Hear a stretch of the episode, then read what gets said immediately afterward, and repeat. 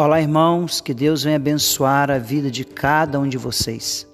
Às vezes, nós só precisamos nos lembrar do que o Salmo 126 diz. Quando o Senhor restaurou a sorte de Sião, ficamos como quem sonha. Então a nossa boca se encheu de riso e a nossa língua de júbilo. Então entre as nações se dizia: Grandes coisas fez o Senhor por eles com efeito, grandes coisas fez o Senhor por nós. Por isso, estamos alegres. Restaura, Senhor, a nossa sorte, como as torrentes no Negueb.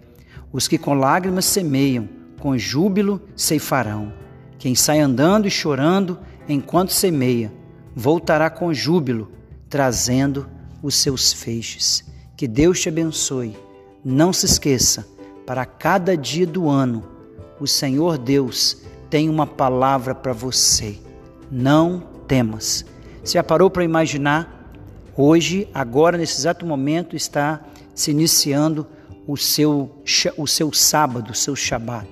Imagina o Senhor Deus na viração do dia, durante toda a tarde, durante todos os dias do ano, Deus falando para você ao som de uma brisa suave: Não temas, não temas.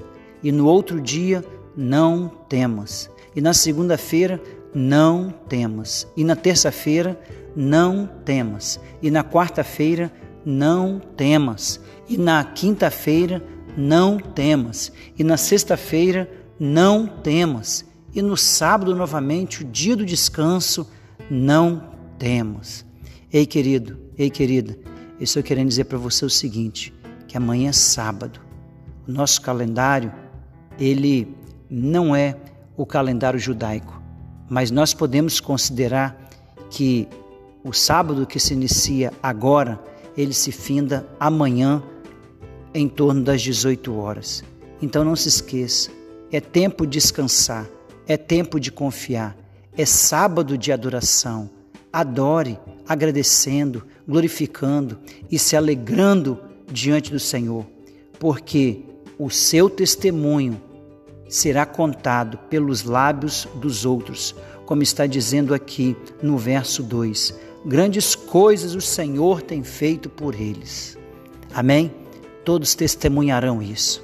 A alegria de descansar no Senhor é porque temos a certeza que o Senhor Deus está fazendo grandes coisas por nós.